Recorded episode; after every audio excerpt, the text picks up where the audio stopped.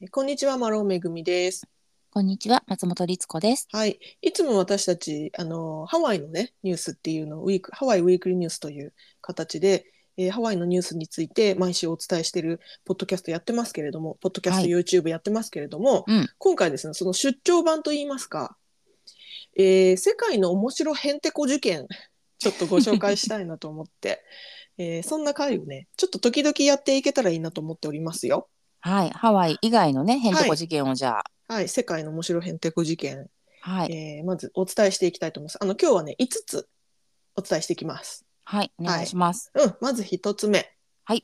えー800歳のミイラと暮らしていた男が逮捕されました。これペルーでの事件です。ああね、これうん、ちょっと一瞬ゾッとしますけどね。そうなんですよ。これねペルーでえっ、と800年前のミイラをフードデリバリーのバッグ、いわゆるちょっとなんていうんですか、あのほ保温というかあのうんうん、うん。保冷、保冷バッグみたいなやつに入れて持ち歩いていた男性が警察に逮捕されたんですって。で、この男性は26歳のフリオ・セサル・ベルベルメホさんという方で、ミイラをフアニータっていう名前をつけて、フアニータっていうのは、あの、現地の言葉で女性の名前ですね。うん。で、精神的なガールフレンドっていうふうに呼んでたんですって。うん、うん、だけれども実は、えーこのミイラ、しあのー逮捕されてで警察とかに没収されますよね。うんで調べてみたらなんと600年から800年前にペルー南部のプーノ地区に地域にし住んでいた人物で、えー男性だということが分かったんですって。男性のミイラだったんだね。うん、だけどこの、ね、フードバッグにフードデリバリーのバッグに入れて持ち歩いていた方はもう多分、ね、女性だと思い込んでフアにいたっていうふうに名前をつけてガールフレンドだって呼んでいたと。であのずっとねお世話もしてたんですって一緒に寝たりとかお家で。うん、うんねこのねミイラはもともと30年前に、えーこの男性のお父さんが家に持ち帰ったもので、えー出どころは定かじゃないんですって。ただ、ねでも、うう、んん、ペルーというのはですねあのミイラを個人的に所有してはいけないらしいんですね。ね、そのルールすごいよね。 うん、そういう法律がある。だから多分あのいっぱいし出動するんでしょうねミイラが。うん、思いのほかそういうことなんだろうね。まあそれがあの法律になるぐらいうんうん頻繁なんでしょうね。うん、なんかねある一説だとペルーでは7,000年以上前からミイラ作りが行われてたんですってだからまあ古いものから新しいものからいろいろあるっていうことなんでしょうね。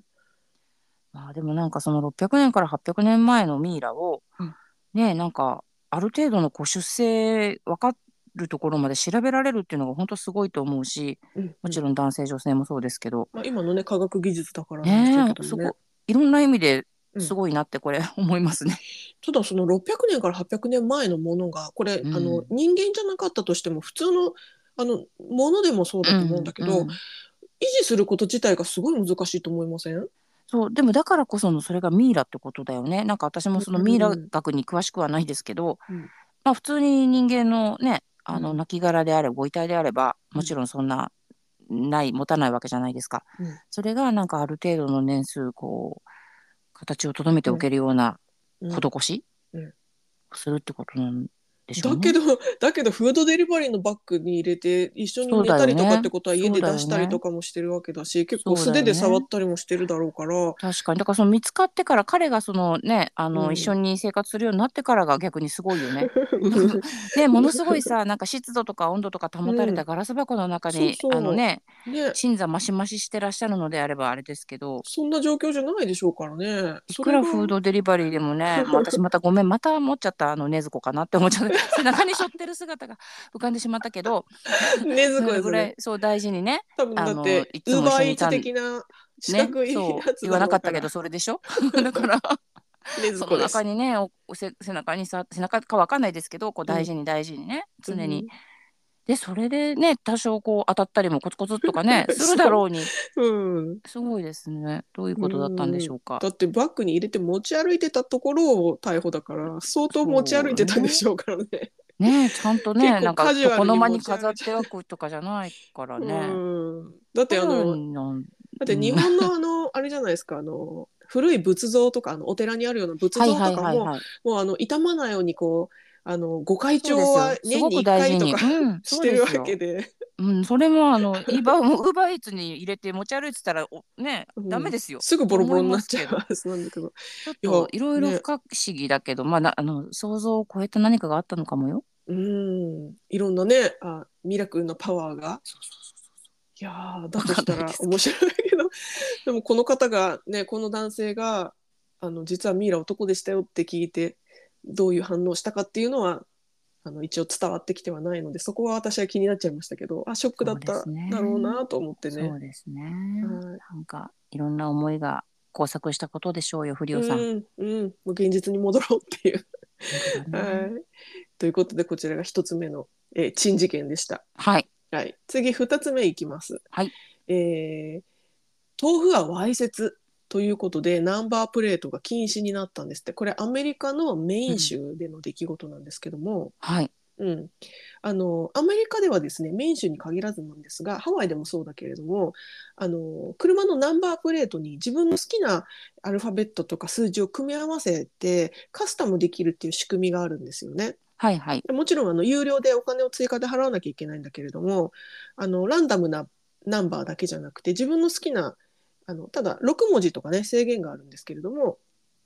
あの好きなねアルファベットと、えー番号を組み合わせてカスタムナンバープレートにできるんだけれども、うんこのメイン州に住むビーガンの方でビーガンの方って豆腐を好んで食べるじゃないですかタンパク質う摂取とんかうねんだから「ラブ豆腐」豆腐を愛してますよという意味のうん。 LUV、うんうん。えー TOFU 豆腐ですねだから、はいラブ豆腐はい。というナンバープレートを、えー持っていたんですってこれはちゃんと許可を取って持ってたんだけどもはい。これがメイン州の法律が厳しくなったことによってわいせつだとみなされて、えー禁止になってしまった取り上げられてしまったんですって豆腐ってわいせつなんですか？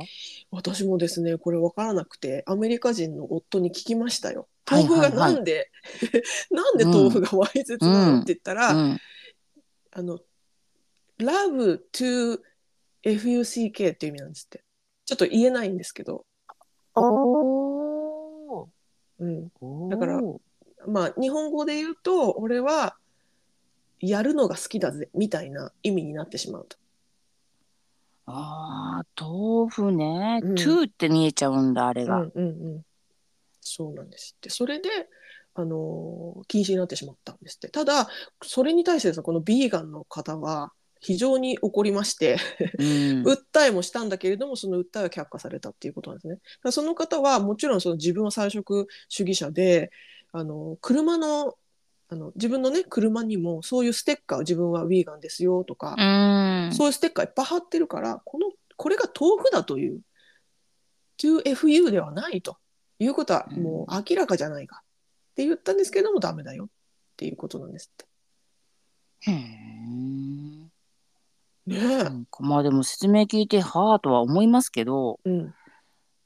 まあね私たちは特にその英語母国語じゃないから全くそうピンとは来ないですけど、はい世の中にはそれでそう思っちゃう人がいっぱいいるってことなんですかね。まあいっぱいいるかどうかわかんないですけどそもそもこのメイン州でですね取り締まりが厳しくなったのがうん、あの割と最近みたいなんですけどなるほあのそれまでは結構野放し的にあの基本的にそのあのなんていうんですかえ英字の羅列がどあのすでに他の人が使用してなければほぼほぼ OK だよぐらいの感じだったんですって。でそししたらもうみんなとんでもない 言葉を使うようになっちゃって。なるほど、ね、ちょっとこれ公序良良俗良俗公序良俗に反するみたいなものがうんなるほどもう乱発しちゃったから取り締まりましょあうーっちょってとなった悪乗りしちゃった人が多かったんですうね。ん多かったのなるほどなるほど、うんじゃあでそこに巻き込まれちゃったんだこの人が。巻き込まれ事故 ビーガンの方がね。なるほど。はいということだそうです。こちら が2つ目の珍事件でございました。はい。はい、では3つ目の珍事件参ります。はいはいコオロギ風味のアイスクリームが大人気ということです。これドイツだそうです。大人気なんで すかうんこれ ねコオロギ食って日本でも結構賛否両論ピがほとんどみたいな、うんうん、うん、賛否両論ピッピッピッって感じのね、う んまあ、起こってますけども給食で使われるだなんだとかね、はいいはいろいろありますけどこのね、あのードイツのアイスクリームすごくてあのふ今風味って言っちゃったけどあのアイスクリームの中にもそのコオロギのね粉末が練り込まれてるんだけど、うんあのーアイスクリームコーンの一番上にうんもうコオロギが乗っかってんですよ。だからさ本当にさあのもうさもう なんかフリーズドライみたいな。あの私は嫌ですよ。私も嫌です。ただ、これがね、意外と人気らしくて、あの結構ね、リピーターが出てきてるみたいなどう話しでたニュドーイスツには書かれてどまうドイしたツよ。どうしたんだ、なんか、食べるとやっぱりね、コオロギの味がわかるぐらいにはコオロギ感が出てるんですって。あの、っていうかそもそもみんなコオロギの味知ってるの ね。ねえなんかあの、わからないように混ぜられてますよみたいなことではなくて、もうわかるように混ぜてるっていうタイプのコオロギ食。だそうですんいや、うんちょっとわかんないまあそれねあの味覚とかは人それぞれですけれどもうん。あえて選ぶ意味が私にはちょっと理解できないでございなまんかす。こういうゲテモノ食が好きな人とかやっぱいるんじゃないですか、世界中には。まあ、いるでしょうけどねでもなんかさ、アイスクリームぐらい美味しく食べようよ。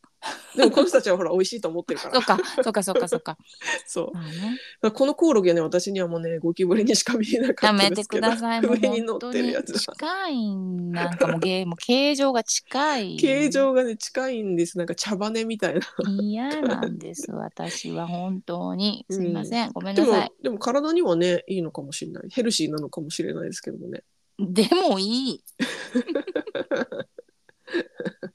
うん、なんか驚くほど美味しいって言ってる人もいるみたいですよ、こ れを。うん。まあね。ね。あまあ、の慣れちゃえば、ってことなの かなまあ、慣れる必要があるのかという問題がありますけれどもね。そうなんです。もうこれは、あの、うん、私はいいですけど。うんそういう事件も事件じゃないそういうねニュースがあったということではいはい、はい、お好きな方はね、ぜひドイツに行かれたら食してみてください。はいはい、こ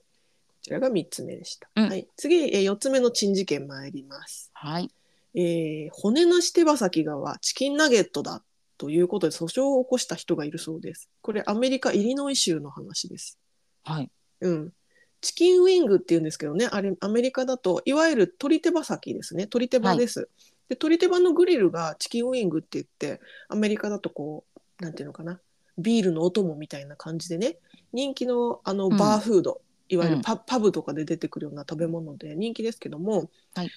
あのそのですね、チキンウィングの大人気のバッファローワイルドウィングスっていうレストランのチェーン店があるんですけど、うんはい、すごいいっぱいありますねねハワイにはもありますよねい、あ。りますありますでここが出してるですね骨なし手羽先というものが実際には鶏の胸肉のチキンナゲットじゃねえかっていうことで訴訟が起きてるんです起きたんですってそれは訴訟になるのかでも確かに手羽先って言ってんのにチキンナゲットだったらおかしいですよねって私これ思っちゃいましたまあそっかうんたか手羽先食べに来てんですけどてかあの普通にチキンナゲットだって言えばいいじゃんってそうなんです思よ。うだからそう思う。あの別に、あの鶏肉だしね、うん、私は骨のないところが好きなんで、この胸肉のここが好きですっていう人がうんいて、同じ味付けで出してもなそうそうそう誰も怒らないと思うんだけど。怒らないですよね。なんかそもそも骨なし手羽先っておかしいじゃないですか。うん、だって手羽には骨があるもの。うん、あれを手羽をさ 骨を取るってもう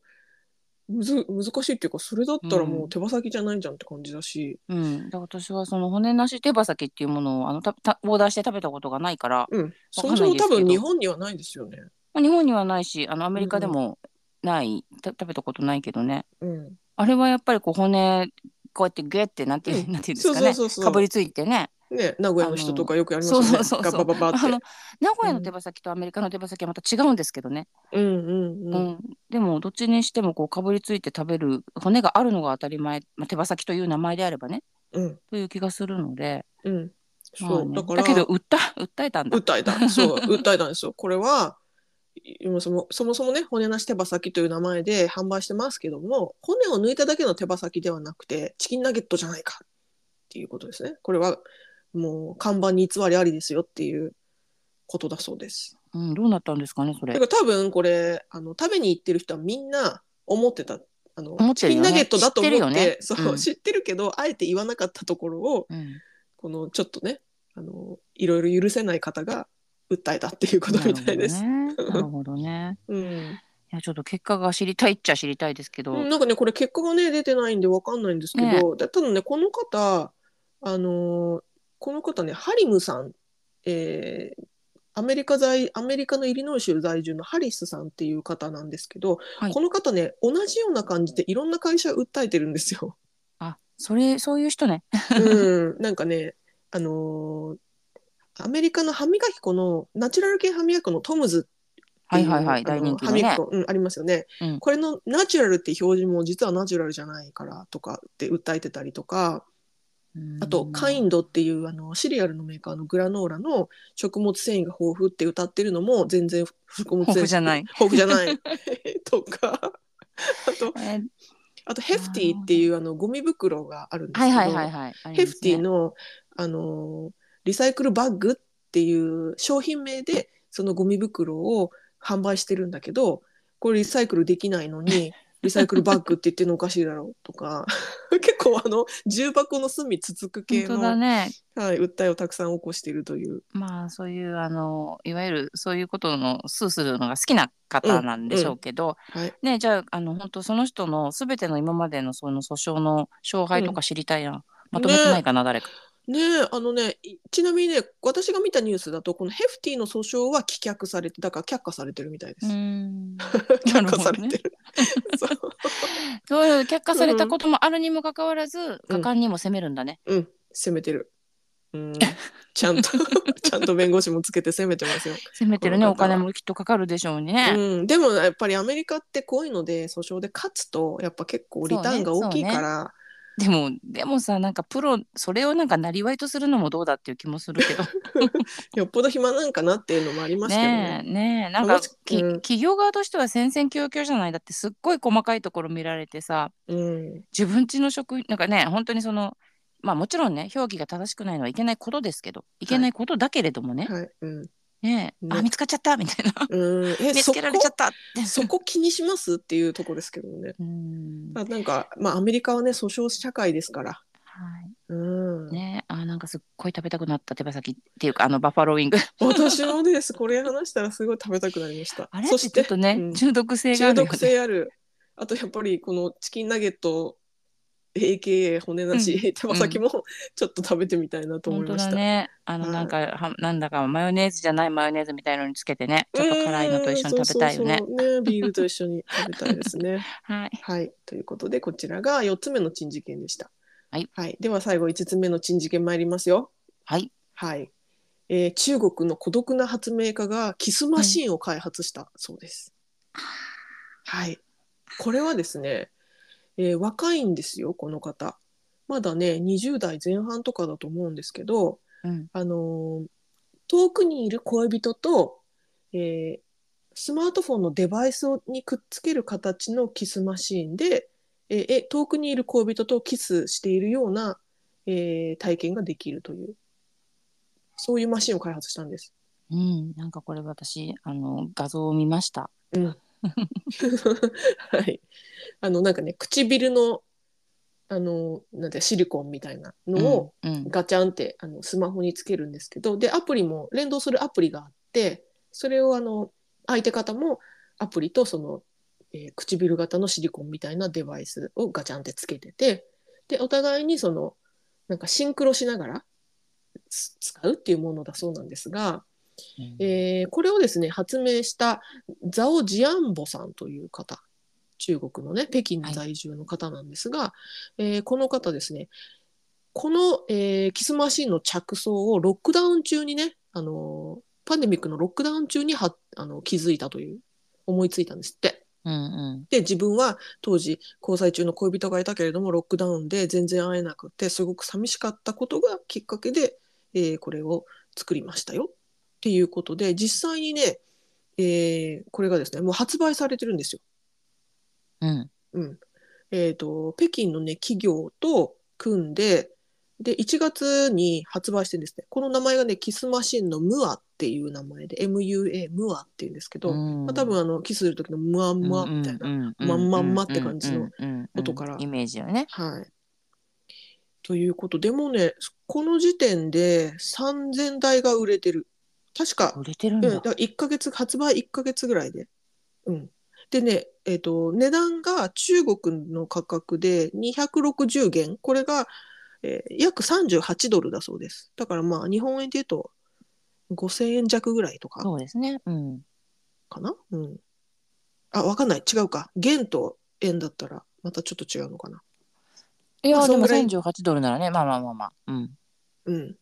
まあそんぐらいなんですっうて、んうんうん。で、えーそうそうあごめんなさい2週間で発売から2週間で3000台が売れてるんですだからかなり売れてへるーでさらに2万台の注文が入ってるっていうからえへー意外とヒットしてますよこれ